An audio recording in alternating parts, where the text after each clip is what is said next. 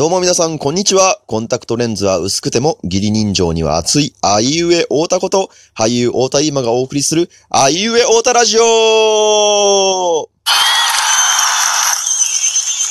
さあ、始まりました。まあ、今回はね、ちょっとあの、最近あった出来事から僕が感じたことを、まあ、そろりそろりと話していきたいと思います。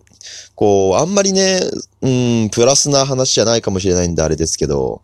うん、まあ、お仕事っていう話ですね。まあ、たまたまちょっと僕もね、こう、芸能のお仕事がなかなか厳しく、えー、なってきてる部分もあって、本当に久しぶりにですね、えー、まあ、あのー、ちょっとね、なんて言うんだろうな、まあ、派遣のお仕事というか、そういうのをしてきたわけなんですけれども、うーん。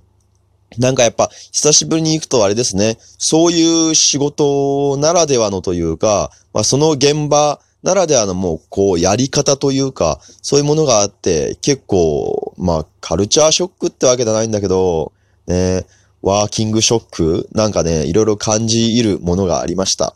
うん。っていうのも、なんて言うんでしょう。やっぱり、たまたま最近ね、えー、結構舞台もそうですし、いろんなお仕事先もそうですけど、えー、まあ、演者としていろいろ出る中で、結構皆さんね、丁寧にいろいろ教えてくださる現場とかも、えー、多かったりするんで、そこがね、すごいまあ、僕自身ありがたかったりはするんですけど、まあ、その中で、こう、なんだろう、まあ、それが当たり前とは僕自身思ってはなかったんですけど、あ、改めてこうね、丁寧にこう、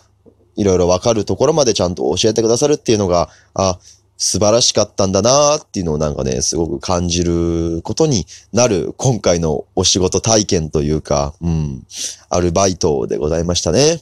うん。まあなんか、僕自身のなんか、うまーくね、例えができないんですけど、なんかこう、例えばね、例えばあの、ある一個お弁当があるとして、太田くんさーって、この弁当、あの、食べといてもらっていい？あ、わかりました。お弁当は僕が食べるとします。ね。普通にまあ、食べるわけですけども。したらまあ、後から、ね、またこう、他の方がやってきて、え？太田くん、何？箸使って食べたの？って。いや、弁当食べろって言ったけどさ、箸使っていいって言ってないじゃんか。何してんの？え？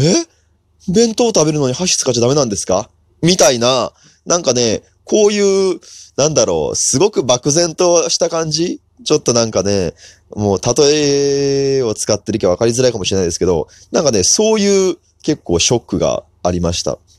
あと、いかんせんやっぱね、僕自身が何かこう、これずっと僕はこれ子供の頃からそうなんですけど、やっぱりね、何かね、物事を早くするっていうのがすごく苦手なんですよね。うん。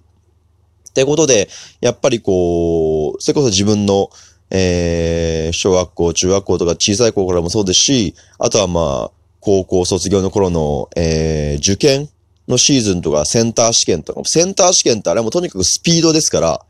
えー、今もね、センター試験なくなっちゃったのかな？うん。ただ、その僕の時のセンター試験なんかもほんと、スピード、とにかくもう速いスピードで解かないと、もう一問何秒で解かないと間に合わないみたいな、そういうのが本当に僕苦手で、っていう、こう、何かを、作業を早くするっていうのが本当に苦手だったんですけど、なんかね、そこを、なんか大人になってからも結構疲れるというか、うん。やっぱ仕事によっては、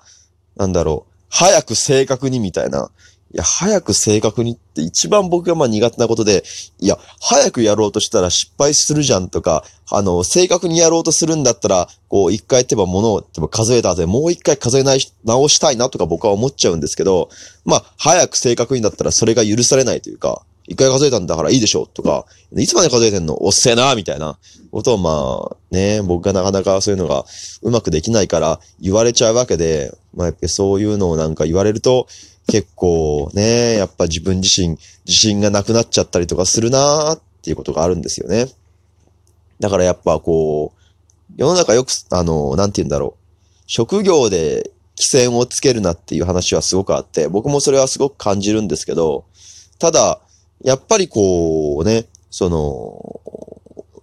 とはいえ、そういうなんかだんだんとね、そういう、なんだろう、世論というか、ご時世そういう職業で規制をつけるべきじゃないっていう考え方が出てきてはいるけど、やっぱりそれを考えてらっしゃるのは、よりそういう、なんて言うんだろう。なんだろうな。あの、職業に規制をつけるべきじゃない。そういうなんか、もっとケアしていくべきだって考えてる人たちの考え方であって、じゃあ現場はどうかっていうと、そんなことよりも金もらってんだからとにかくなんかこうしろよ、頑張れよっていうような、やっぱその流れっていうのは少なからずあるし、やっぱり使う側と使われる側じゃないですけど、ね。あの、資本家と労働者って話じゃないですけど、やっぱりこうね、あのもうお前らどうせ使われてるんだから金もらってんだからこうしろや、みたいな。お前らの給料なんかいくらでも、みたいな感じの、そういうのもあったりするわけなんですよね。っていうので、まあ、なんて言うんだろう。うん、まあ、そういう現場だから、なんだろう、それが当たり前なんでしょうけれども、あ、人ってここまで、こう、他の人のことを考えずにというか、もちろんなんか考えてる部分はあるんかもしれない。もしくは余裕がないからその人たちもそういうような言い方をしてるんかもしれないけど、あ、ここって、あの、人をここまでね、軽んじたり馬鹿にしたりとかそういうのが、あ、できるもんなんだなっていうかね、この年末になってだから改めてまあ今年ね、いろんな芸能のお仕事もさせてもらったりとかして、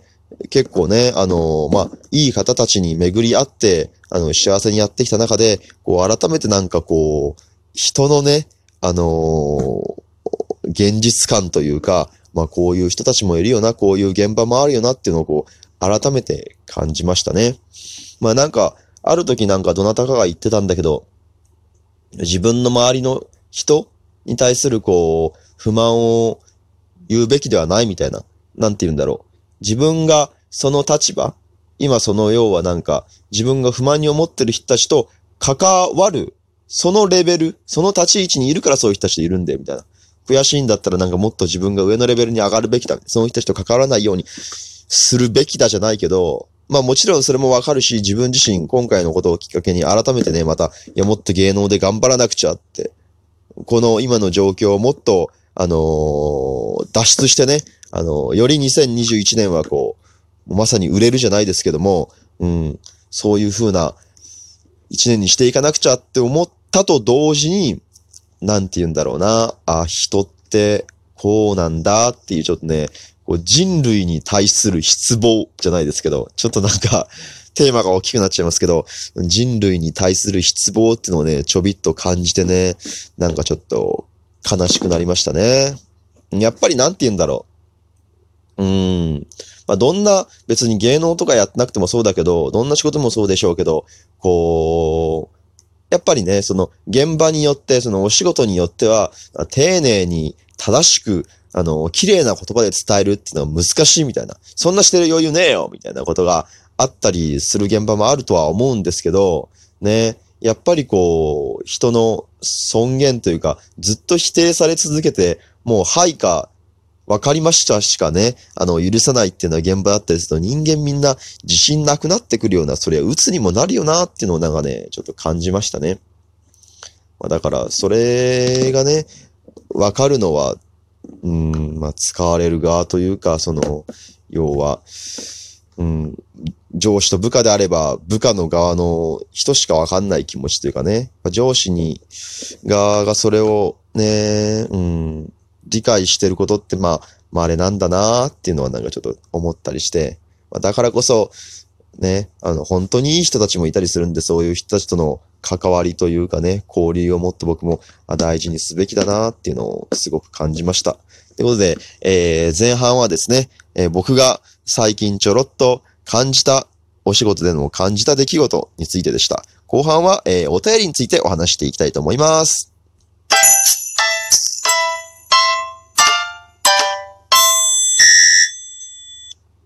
はい、えー、どうも、えー、コンタクトレンズは薄くても議員上に熱い、あいうえ、大田ラジオ。えー、今日はですね、また改めて、えー、メッセージ届いておりますんで、こちらね、えー、読んでいきたいと思います。またですね、一番最初に、あのメッセージ、そしてお便りいただきました、長月さんからいただいております。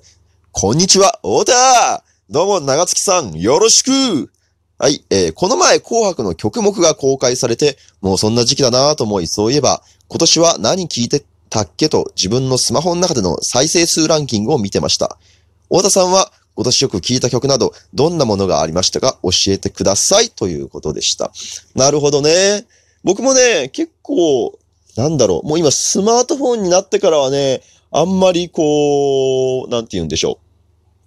うん。携帯で曲聴くってことが、まあ、少なくなってはいるんですけれども、うん。なんだろうな、今年一番聴いた曲。でも、年始ぐらい、1月、2月、3月とかぐらいは、やっぱりこう、キングヌーさんの白日をすごくやっぱ聴いてましたね。聴いてたし、やっぱりあの、あの曲ってすごくなんて言うんでしょう。耳心地がいい？耳障りがいいというか、なんか聞いててこう、緩急がある感じですごく好きなんで、僕も聞きながらすごい練習したりしてましたし、あと、3月頃に僕もあの前お話したえー、鬼滅の刃をアニメで見まして、そのオープニングテーマ、グレンゲーも、あれもね、すごくなんか盛り上がる曲なんで、あれもすごい聴いたりしてましたね。で、そっから曲他に、うーん、春先だから、ね、年始から始まり、春先はそうやって白日グレンゲって聞いて、